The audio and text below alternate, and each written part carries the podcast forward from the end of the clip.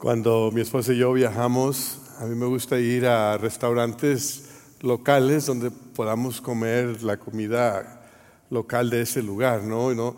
Aún aquí en McAllen no me gusta comer en, cadenas, ¿no? Me gusta comer en lugares que son de aquí.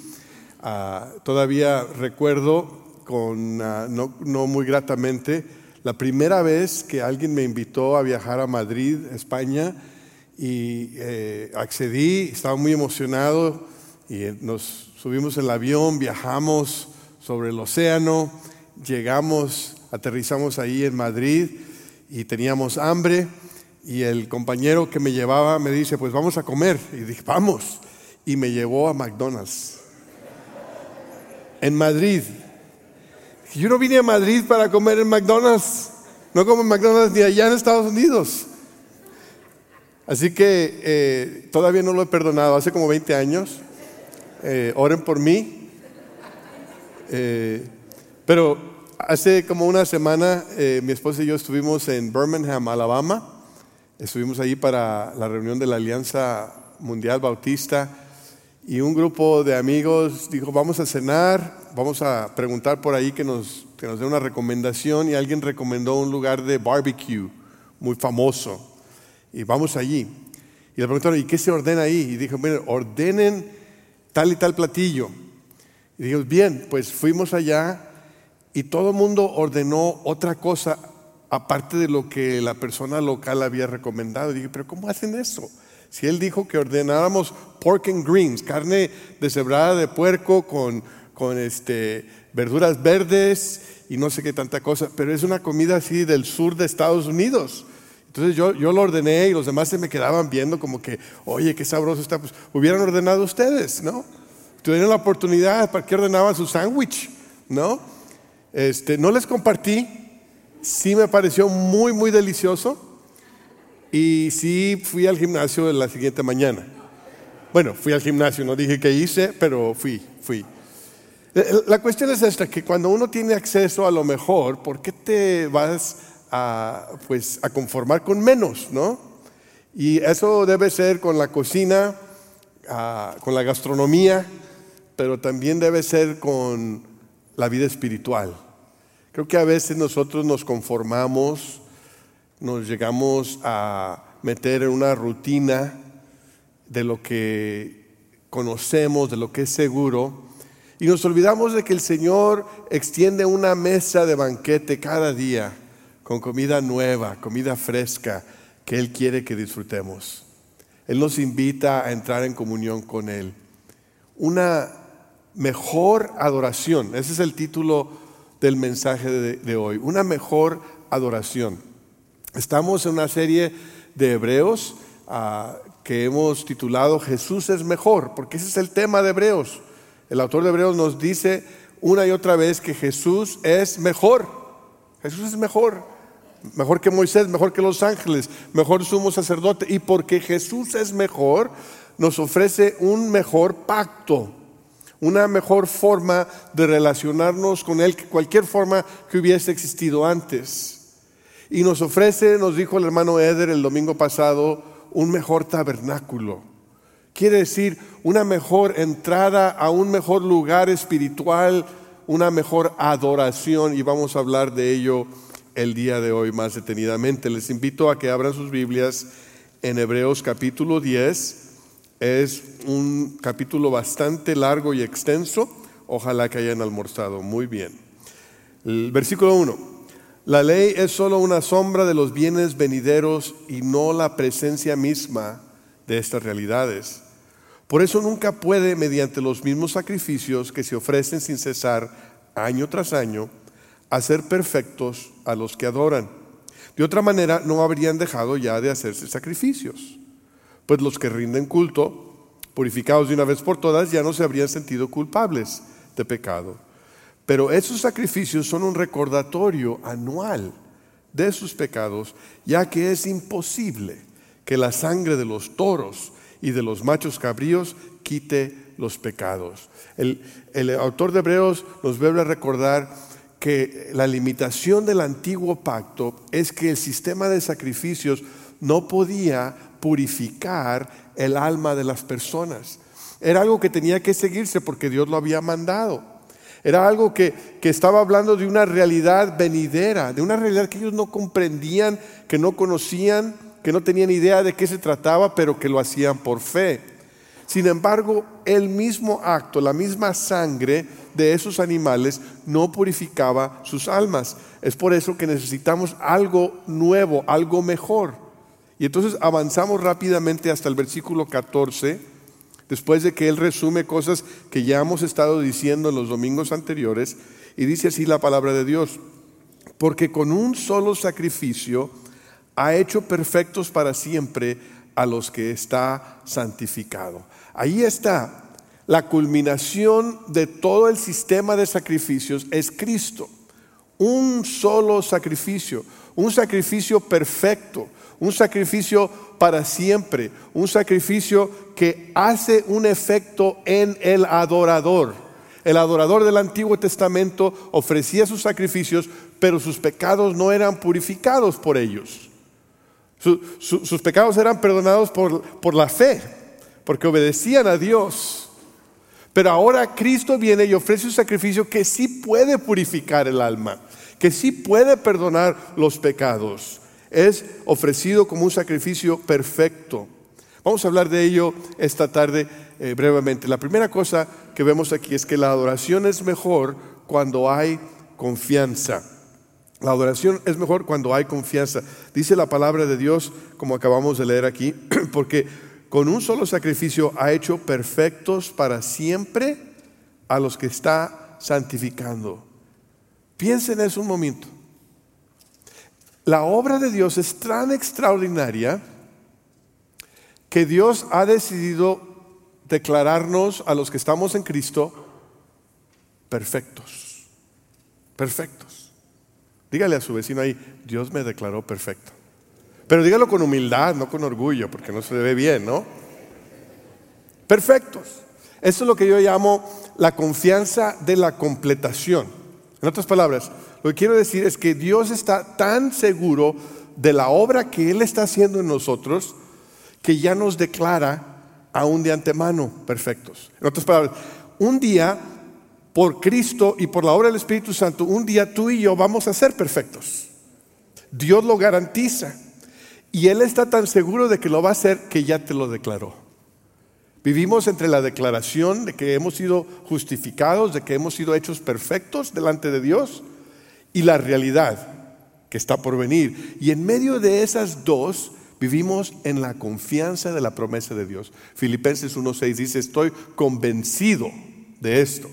El que comenzó tan buena obra en ustedes, la irá perfeccionando hasta el día de Jesucristo. Amén. Esa es promesa. Este verano, en una de las casas de subasta de Francia, se estaba subastando un violín viejo. Ah, yo no sé cuánto valoren ustedes los violines, ah, pero este violín viejo es de 1736 y ha sido tocado por ah, famosos violinistas. Así que ustedes quizás pueden empezar a imaginar cuánto se debe ofrecer por un violín como tal. Es más, ¿qué tal si ustedes supieran que ese violín es un Guarneri? ¿Eh? eh ¿Por qué se ríen? ¿Por qué se ríen? Los, los violines Guarneri valen mucho, ¿no sabían ustedes esto? Giuseppe Guarneri nació en 1698 en Italia, en una familia, la familia Guarneri, que hacía, fabricaban violines y él vino a ser el mejor de la familia. Y hizo los violines mejores del mundo. Todavía se consideran los violines mejores del mundo ahí a la par de Antonio Stradivari. Y, hace 300 años hizo como unos 250 instrumentos de cuerdas y hoy en día quedan 150 de ellos. Ah, y la subasta de este violín empezó, la base empezó en 5 millones de dólares pero esperaban recibir hasta 10 millones. Imagínense ustedes. Hay un, hay un violín Guarneri hoy en el mundo que valoran en 16 millones de dólares. Yo tengo un violín ahí en la casa que me da ganas de ponerle mi apellido ahí y a ver qué me dan en la pulga de San Juan. Imagínense ustedes. Ahora, si ustedes dicen, bueno, ese es el apellido del pastor y a lo mejor usted tiene alguna relación ancestral con, con esa familia, quiero decirles, no me dejaron el testamento, ni un penny. Pero sabe usted, el valor de ese violín que se subastó en Francia no está basado en el material del cual está hecho, no está basado en, necesariamente en su figura, sino en la mano del maestro que la diseñó y que puso su nombre sobre él. Quiero que sepa que cuando Cristo vino a ofrecer su sacrificio perfecto, vino por un diseño perfecto para poner su nombre sobre ti y sobre mí. Él vino a poner su sangre, a aplicar su sangre sobre aquellos que creen en Él. Él vino a aplicar su poder, su mano, su obra redentora, su Espíritu Santo sobre nosotros. Y eso nos da valor. Eso nos da confianza. Mira, si Dios tiene confianza en la obra que Él está haciendo en nosotros, pues, ¿por qué lo vamos a contradecir? Si Dios dice que somos perfectos y que nos está santificando, pues vamos a estar de acuerdo con Él. Amén. Es confianza. Y también vemos aquí la confianza de conexión. El sistema de sacrificios, el tabernáculo, eran un recordatorio constante de la división que había entre un Dios santo y un pueblo pecaminoso. Constantemente, cada día que se ofrecían sacrificios, cada año que entraba el sumo sacerdote en el lugar santísimo, era un recordatorio de su pecado, de separación. Esta semana yo me he estado recuperando de COVID y estamos guardando los cinco días de aislamiento que se acabaron ayer y mi esposa se queda abajo y yo arriba y, ni comemos juntos, ni vemos televisión juntos. Y qué feo es el aislamiento, ¿eh? Estamos en la misma casa y no podemos estar juntos, ¿verdad? Ni pelearnos podemos. Y cada día, son cinco días, cinco días se me hicieron eternos. Imagínate cada día, cada mes, cada año ser recordado de la separación de Dios pero cuando Cristo viene, Él viene a quitar esa separación. Cuando Cristo viene no es para recordarnos en nuestra adoración que hay separación, sino que ahora hay unión, que hay conexión. No para darnos incertidumbre, sino para darnos la confianza de esa conexión. Cualquier religión, cualquier sistema religioso que haga hincapié en lo distante que Dios está, va en contra de lo que Cristo vino a hacer. Cristo vino a acercarse a nosotros. Y aquellos que adoran, y aquellos que tratan de adorar sin Cristo, son personas que siempre están preocupados si lo hicieron bien, si rezaron suficientes veces, si ofrecieron suficientes sacrificios, si dieron suficiente dinero, si, siguieron suficientes sacramentos, suficientes leyes, suficientes reglas. Siempre están preocupados. Siempre si tú les preguntas a las personas que no tienen a Cristo y que están siguiendo alguna religión fielmente, si ellos están seguros, te puede decir, es que no sé, no sé. Dios sabrá. Un día Él me lo dirá. Pero qué diferencia a los que estamos en Cristo. Sí sabemos, porque no depende de nuestra religión, no depende de nuestro servicio, no depende de nuestro culto, depende de lo que Cristo ya hizo por nosotros. Y entonces nuestra adoración, en lugar de preocuparse por estar bien con Dios, sabemos que ya estamos con Dios, entonces nuestra adoración ahora se preocupa por disfrutar la comunión con Dios, por gozar de su presencia por profundizar esa relación que tenemos con Él. Y sabiendo que cualquier día, cualquier hora, podemos entrar en su presencia. Ese es el tabernáculo espiritual. El tabernáculo va con nosotros, a donde nosotros vayamos. Podemos estar leyendo la Biblia en nuestro cuarto, orando en el carro. Podemos escribir, podemos escribir poesía o leer poesía, podemos escuchar música cristiana. Podemos escuchar un mensaje, podemos meditar, estar en silencio y estar en la presencia del Señor confiados, disfrutando de ese gran privilegio. Y luego también vienen varias implicaciones de ello. Vamos a seguir leyendo en Hebreos 10, 19. Hebreos 10, 19.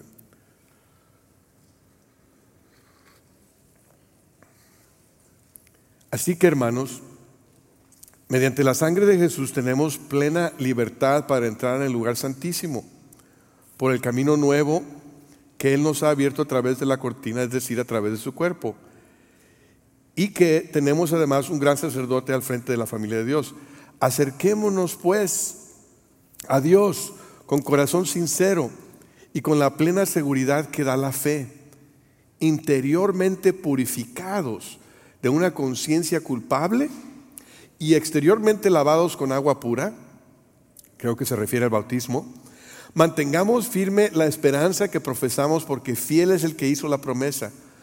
Preocupémonos los unos por los otros a fin de estimularnos al amor y a las buenas obras. No dejemos de congregarnos como acostumbran hacerlo algunos, sino animémonos unos a otros y con mayor razón ahora que vemos que el día se acerca. Eso es lo que yo llamo la confianza de comunidad.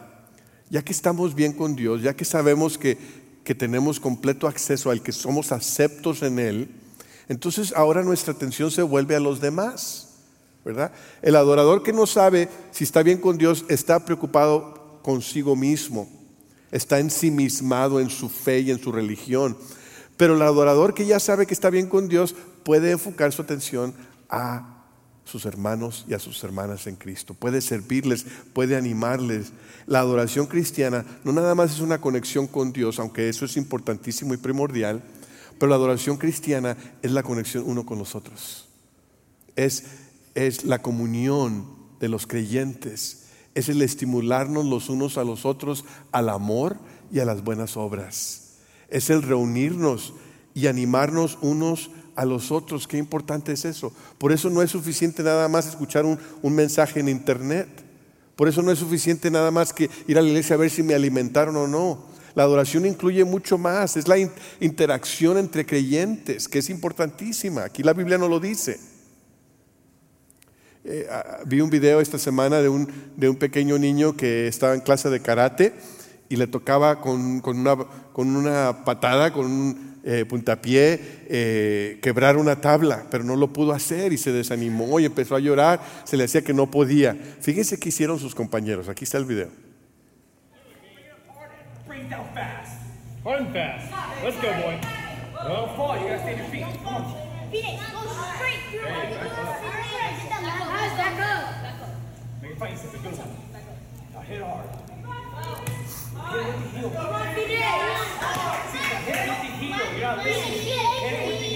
Yes, you can do it. Come on. Yes, you can do it. But you gotta do this. Look at me. You have to hit it hard, though. You cannot hit it light. You have to hit it hard. Go. That's not hard. You touch it. Come on. Come on.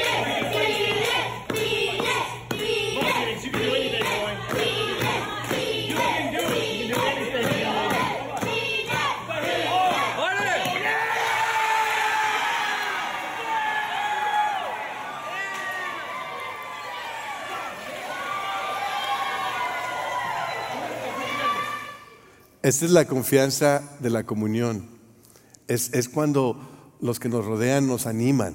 Imagínense usted, qué importante es eso. Que, que, que cuando nos reunamos como creyentes nos animemos, que hay alguien que, que ya está triste, hay alguien que está por darse por vencido, hay alguien que cree que ya no puede, pero podemos nosotros animar, podemos nosotros decir, vamos adelante, juntos.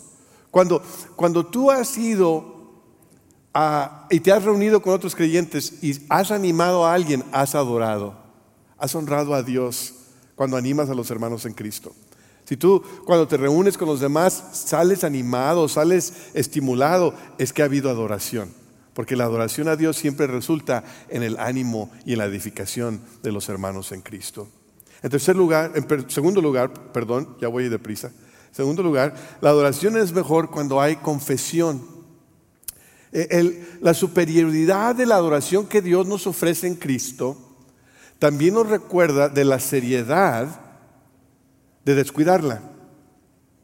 Cuando tenemos algo, algo que es mejor y que es grande que lo demás, nos da gusto, debemos tener gratitud, pero debemos también ser conscientes que el descuidarlo es serio tiene grandes pérdidas, grandes riesgos. Y tan inmensa como la provisión de Cristo ha sido, Tan grande que ha sido el acceso que le ha dado a los creyentes a la presencia de Dios, parece que algunos en la iglesia del primer siglo se estaban enfriando, estaban descuidando su fe. Y entonces el escritor les advierte, les dice, tengan cuidado. Hay, hay, hay resbaladeros espirituales por ahí. Cuidado de irte por uno de ellos. Porque si tú descuidas, desprecias el sacrificio perfecto de Cristo, posiblemente también vas a descuidar y a despreciar la adoración y el privilegio de entrar en su presencia. Y si descuidas la adoración, la presencia de Dios, posiblemente vas a descuidar la reunión con otros creyentes. Y si descuidas la reunión con otros creyentes, posiblemente te vas a enfriar y tu vida espiritual va a ir menguando. Cuidado. Y es por eso que les escribe en el versículo 26 una palabra muy dura. Si después de recibir el conocimiento de la verdad pecamos obstinadamente, ya no hay sacrificio por los pecados, solo queda una terrible expectativa de juicio el fuego ardiente que ha de devorar a los enemigos de Dios. Cualquiera que rechazaba la ley de Moisés moría irremediablemente por el testimonio de dos o tres testigos.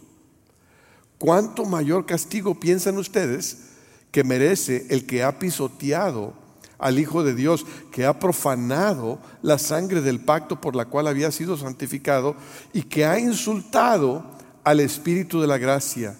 Pues conocemos al que dijo, mía es la venganza, yo pagaré. Y también el Señor juzgará a su pueblo. Terrible cosa es caer en las manos del Dios vivo. ¡Wow!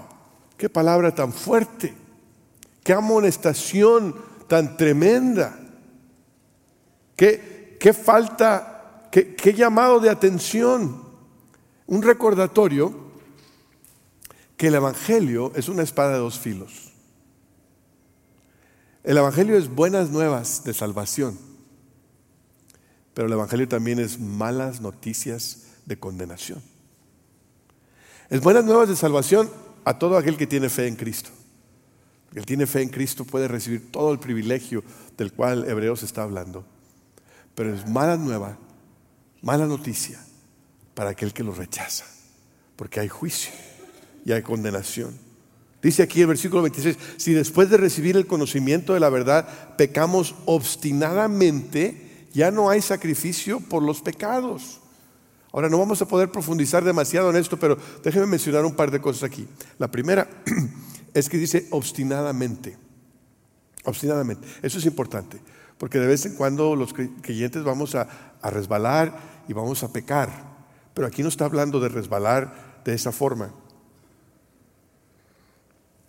Aquí está hablando de una decisión del corazón, de la voluntad, que quiere rebelarse y continuar en esa rebelión. Esa es la obstinación en el pecado. Viene de un corazón endurecido que desea desobedecer a Dios y quiere quedarse en ese camino lejos de Dios. Y después dice, después de recibir el conocimiento de la verdad, pecamos. Eh, eh, ¿De qué pecado está hablando? Pues puede aplicarse a muchos pecados, pero, perdón, ustedes saben que el pecado que le preocupa más al autor de Hebreos es cuál?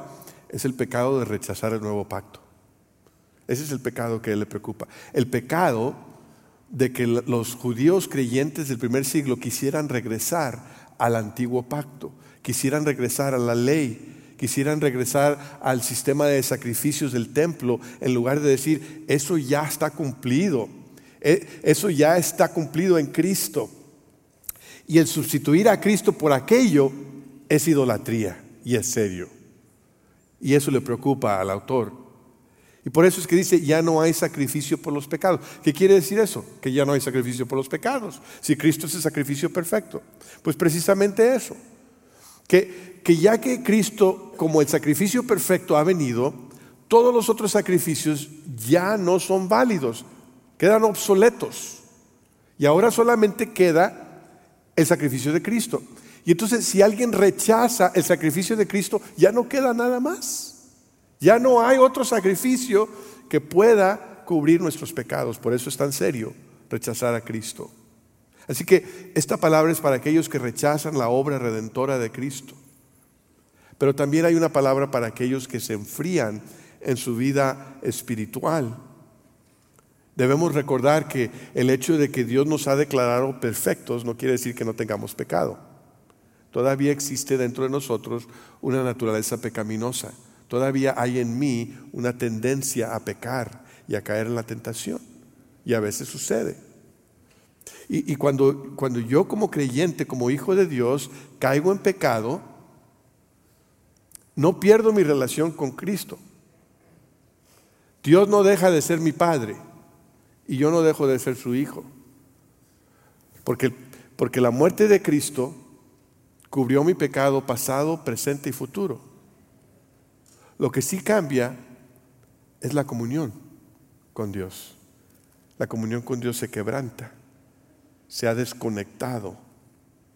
Yo eh, me acuerdo cuando mis hijos eran pequeños, vivían en casa, de vez en cuando desobedecían. De vez en cuando eh, se portaban mal. Y a veces era más serio que otras veces. ¿Cuántas veces tuve que ir a la escuela a hablar con los maestros? Que según mis niños los maestros estaban mal. Pero me di cuenta que no siempre los maestros estaban mal. Y cuando mis hijos desobedecían y hacían lo incorrecto, a veces me molestaba yo seriamente, me frustraba. Pero nunca, nunca, nunca me cruzó por la mente que iban a dejar de ser mis hijos o que yo iba a dejar de ser su padre. Hicieran lo que hicieran, yo sigo siendo su padre y ellos siguen siendo mis hijos. Ahora, lo que sí cambia es la comunión, la, la, comunicación. Entonces, por eso cuando ellos hacían algo indebido, teníamos que sentarnos a hablar. Ay, cómo, cómo les molestaba. Ahora vamos a hablar, vamos a la sala. Venga, siéntese ahí y se sentaban ahí como si fuera la tortura más, más tremenda de todo el mundo.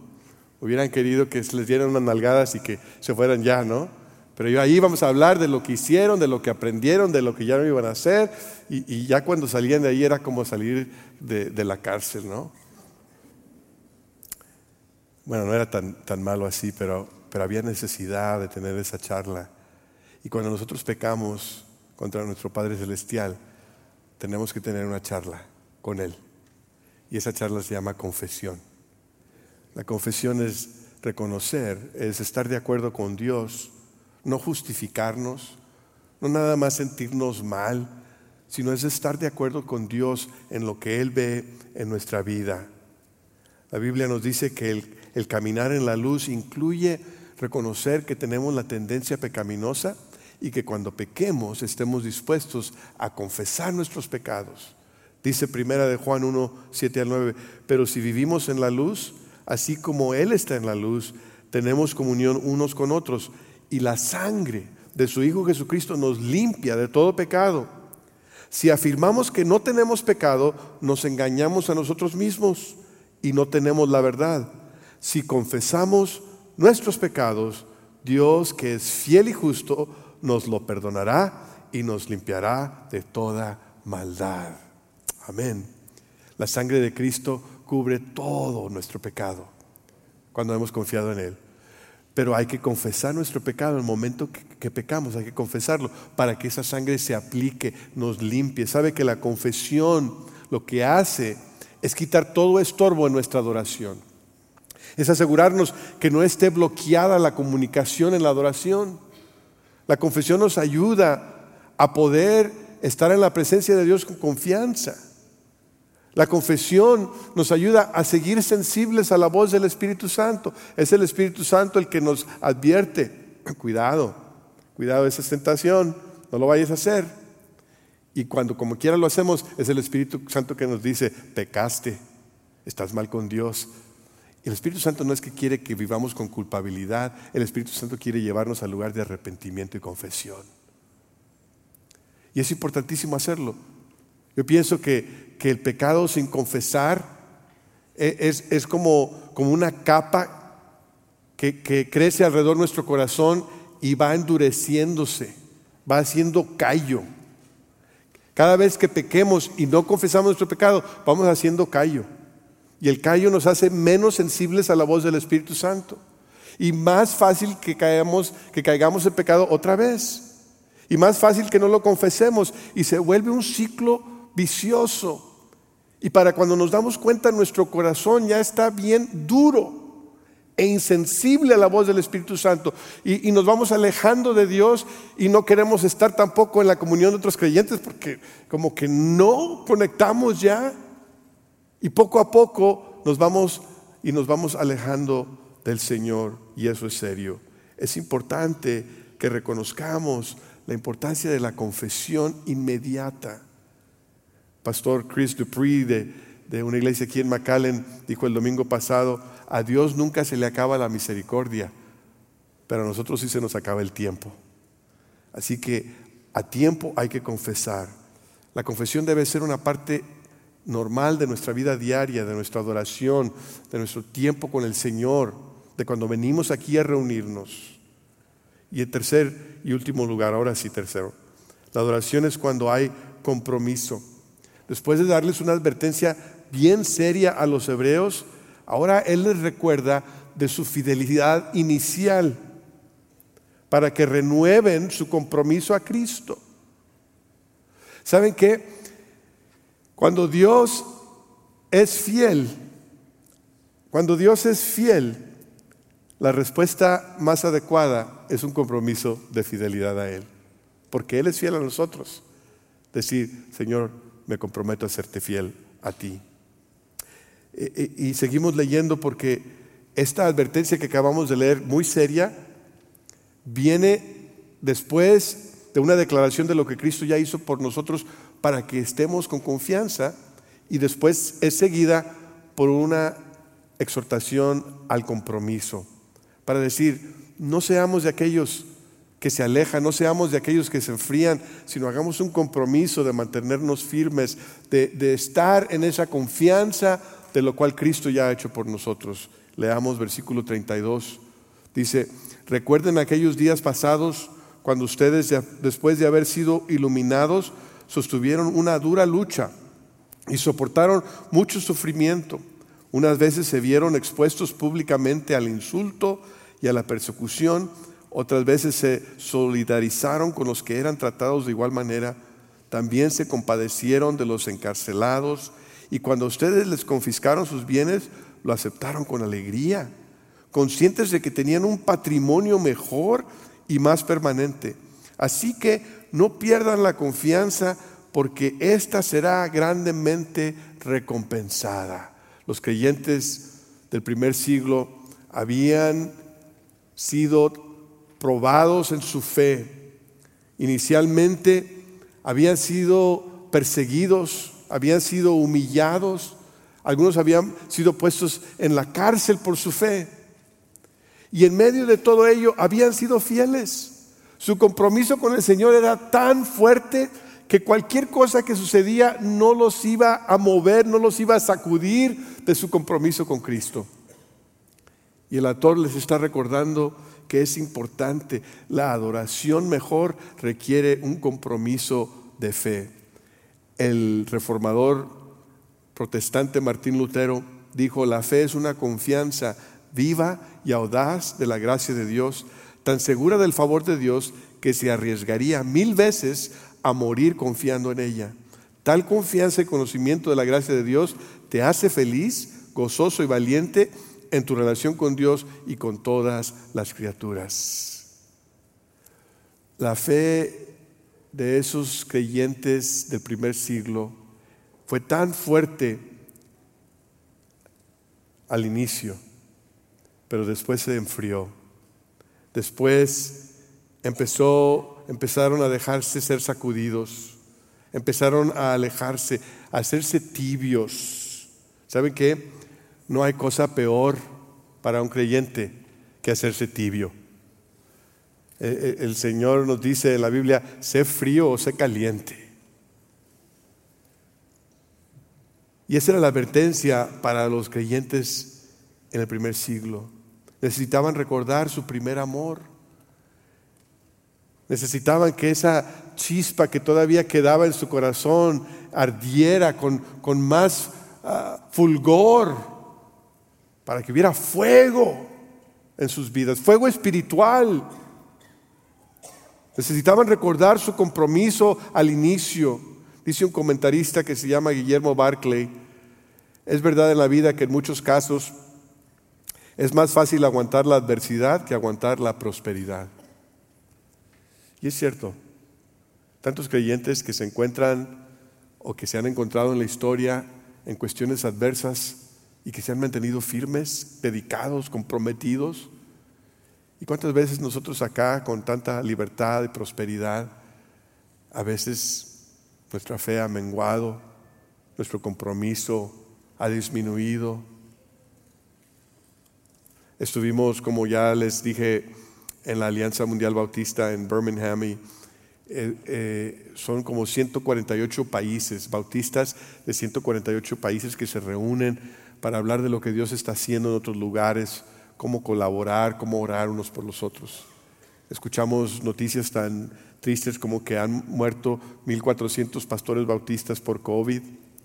Escuchamos buenas noticias de que el millón de personas que han sido desplazadas de Ucrania están siendo ministradas por los bautistas de su alrededor. Hemos escuchado que cuando las personas están entrando en otros países, están saliendo de Ucrania y están entrando en Polonia o en otros lugares, eh, les dicen a las autoridades, ¿dónde encontramos ayuda? Y, las autoridades les dicen, busquen a los bautistas. Ese es el testimonio que han dado. Pero una de las cosas que, que más me llegó fue el escuchar que 13 y medio millones de bautistas viven en contextos vulnerables y difíciles. En otras palabras, uno de cada cuatro bautistas hoy en día viven en una situación de persecución, de guerra, de violencia o de hambre. Son nuestros hermanos y hermanas en Cristo. Fue interesante escuchar ahí una doctora de Myanmar hablando de la guerra en su país y cuántos están muriendo. Eh, eh, fue interesante escuchar de un líder de Ucrania y, de escuchar cómo están las iglesias ahí y cómo las iglesias ahora se han, se han vuelto en, en, en albergues para recibir a las personas. Eh, en una de las conferencias que me tocó dar estaba alguien de Nigeria y nos contó cómo cada domingo ellos viven con el temor de que entren los terroristas y empiecen a, disparar y a matar personas porque es lo que ha estado sucediendo. Y en medio de todo ese sufrimiento y esa adversidad, quiero decirles que estas personas están sumamente comprometidas a Cristo. Que estas personas están sumamente comprometidos a mantenerse fieles al Evangelio, a la gran comisión y al gran mandamiento. Sus iglesias están fuertes, creciendo, y a, pesar de, de, todo lo que carecen, están sirviendo a otros y dando de sí mismo a otros. Y digo yo, qué tremendo ejemplo para nosotros, que sufrimos poco, que nos quejamos de cosas que son casi insignificantes que vivimos en lugar de, de libertad y de prosperidad y que nuestra fe debe ser tan fuerte como la de ellos, que debemos imitar a aquellos que están comprometidos al Señor, pase lo que pase. La adoración siempre demanda un compromiso. Cuando Dios habla, Él espera que nosotros respondamos.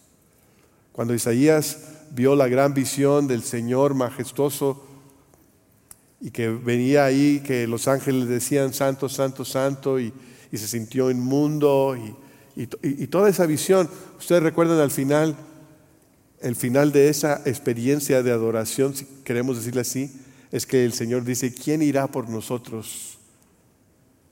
E Isaías dice, heme aquí, yo iré.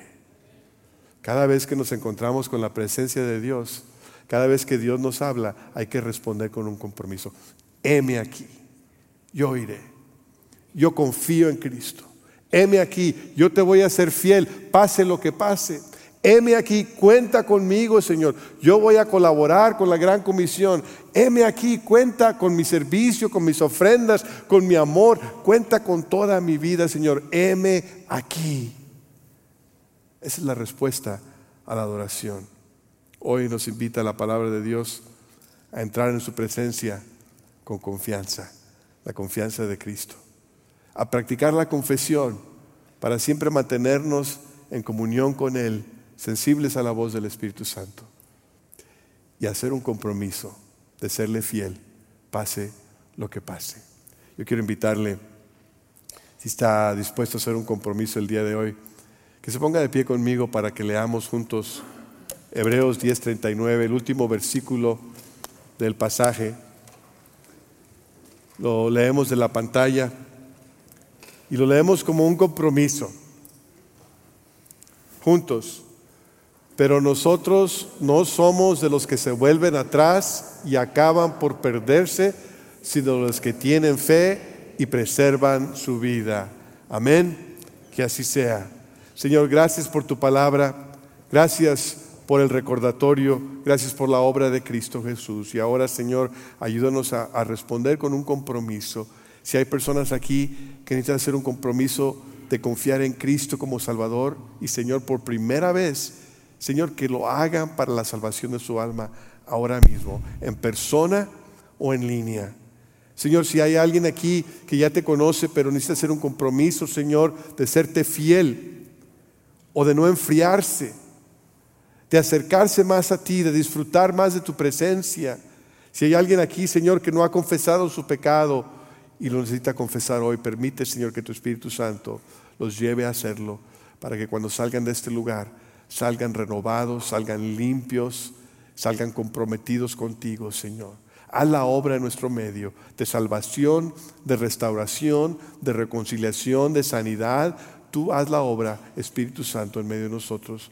Lo pedimos de Cristo Jesús. Amén y amén.